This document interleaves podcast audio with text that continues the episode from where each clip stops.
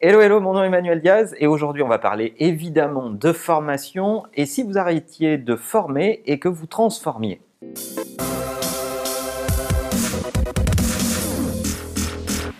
Alors pourquoi je vous parle de formation aujourd'hui? D'abord parce que c'est un thème qui revient dans la bouche de tous les entrepreneurs, comment appréhender la formation et la montée en compétences des équipes, mais c'est aussi évidemment en réaction à un papier de la Harvard Business Review de ce mois-ci qui euh, nous dit qu'en gros on investit des milliards en formation des managers et que pour autant, dans le même temps et sur la même période, la performance des entreprises ne progresse pas malgré cet argent investi. Les managers partent donc en formation, ils apprennent des tonnes de trucs et puis ils reviennent et là ils reprennent toutes leurs mauvaises habitudes, ils ne changent rien à ce qu'ils faisaient auparavant, ou très peu de choses, et la performance ne bouge pas, ce qui est dramatique, puisque si on investit cet argent, c'est pour voir la performance évoluer. Alors où est le problème?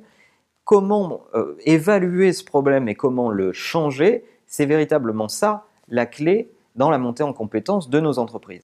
Alors évidemment, ça s'applique plutôt à des entreprises de taille moyenne ou des grosses entreprises, parce qu'on sait que dans les petites entreprises, l'acquisition de nouvelles compétences se fait de façon euh, naturelle, presque à des moments perdus, où euh, beaucoup des, startups et des TPE s'auto-forment avec toutes les ressources online, etc. Mais comment fait-on pour garder ce réflexe quand on grandit? C'est bien ça l'enjeu de nos entreprises. Et à mon avis, il y a plusieurs points à regarder de très près si on veut adresser ce problème. La première des choses, c'est que lorsqu'on est une entreprise plus grosse, l'inertie de l'entreprise est évidemment plus grande. Et envoyer quelques personnes en formation ne va pas faire changer l'intégralité de l'organisation, et c'est bien ça le souci. Les gens qui se retrouvent avec de nouvelles compétences acquises en formation sont aussi en face de grosses équipes qui, elles, sont en train d'adresser le business du quotidien et qui n'ont pas le temps de s'arrêter parce qu'il faut faire tourner le business du quotidien. Donc ces, personnes qui ont été formées se retrouvent vite face à de la résistance, face à des euh, problématiques évidemment d'inertie, je viens de vous en parler, euh, et finalement l'incapacité à implémenter ces changements dans la réalité parce qu'il faut faire tourner le business du quotidien. Donc mon avis sur cette question, c'est que si vous envoyez des gens en formation, vous devez évidemment changer les critères d'appréciation de ces personnes-là, leur scorecard, leur rate card, leur modèle managérial, pour qu'ils aient l'occasion d'être scorés sur leur capacité à emmener les autres avec eux. Enlevez-leur de la pression sur le business quotidien. Et si vous envoyez quelqu'un en formation, il faut lui donner l'occasion d'emmener les autres ensuite en interne, parce que sinon, s'il est uniquement évalué sur son business as usual, cette formation n'aura finalement aucun impact dans l'entreprise. La deuxième des choses, c'est choisissez correctement vos formations, parce que si vous envoyez quelqu'un en formation sur des thématiques qui n'ont euh, pas du tout de rapport avec l'ADN de la boîte ou qui vont être des éléments très compliqués à mettre en œuvre dans l'ADN de la boîte, c'est vraiment des sauts quantiques, des changements profonds, eh bien vous aurez des résistances naturel et il faudra aider cette personne si vous souhaitez vraiment en faire un poisson pilote pour qu'il implémente ça dans la boîte.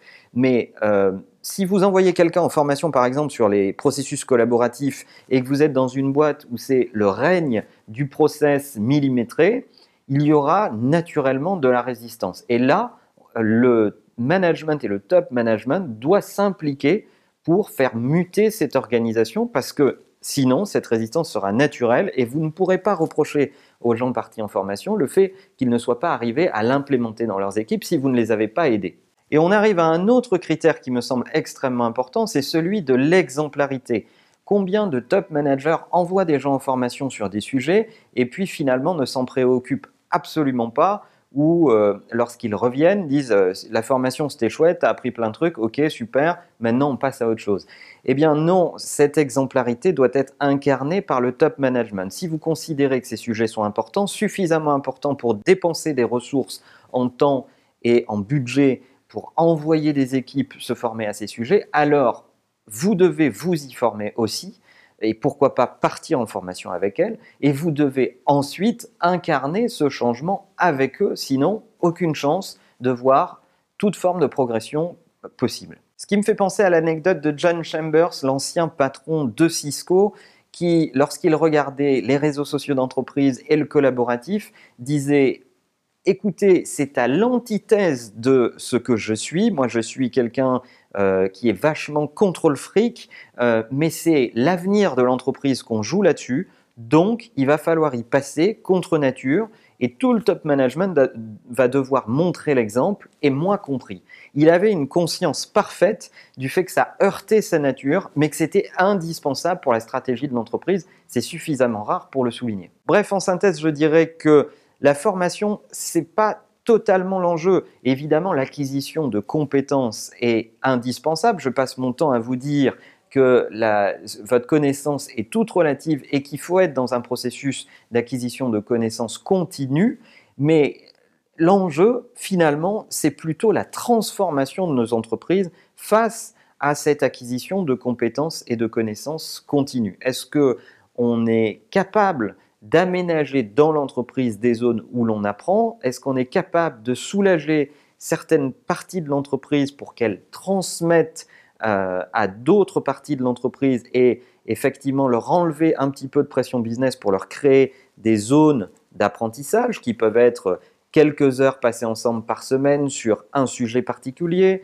qui peuvent être encouragées à la lecture, encouragées à s'inscrire à des plateformes de formation continue online. Bref, c'est un processus transformatif euh, qu'il faut mettre en œuvre dans les entreprises si vous souhaitez que vos collaborateurs restent à jour dans leurs connaissances.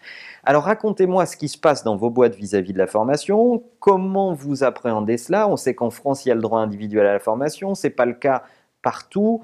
Euh, où est-ce que vous bossez? Comment se passe l'acquisition de nouvelles compétences? Est-ce que vous pouvez euh, euh, vous-même choisir les compétences que vous voulez creuser ou pas? Racontez-nous comment ça se passe dans votre quotidien et n'oubliez pas bien sûr que la meilleure façon de marcher, c'est de vous abonner à la chaîne YouTube. À bientôt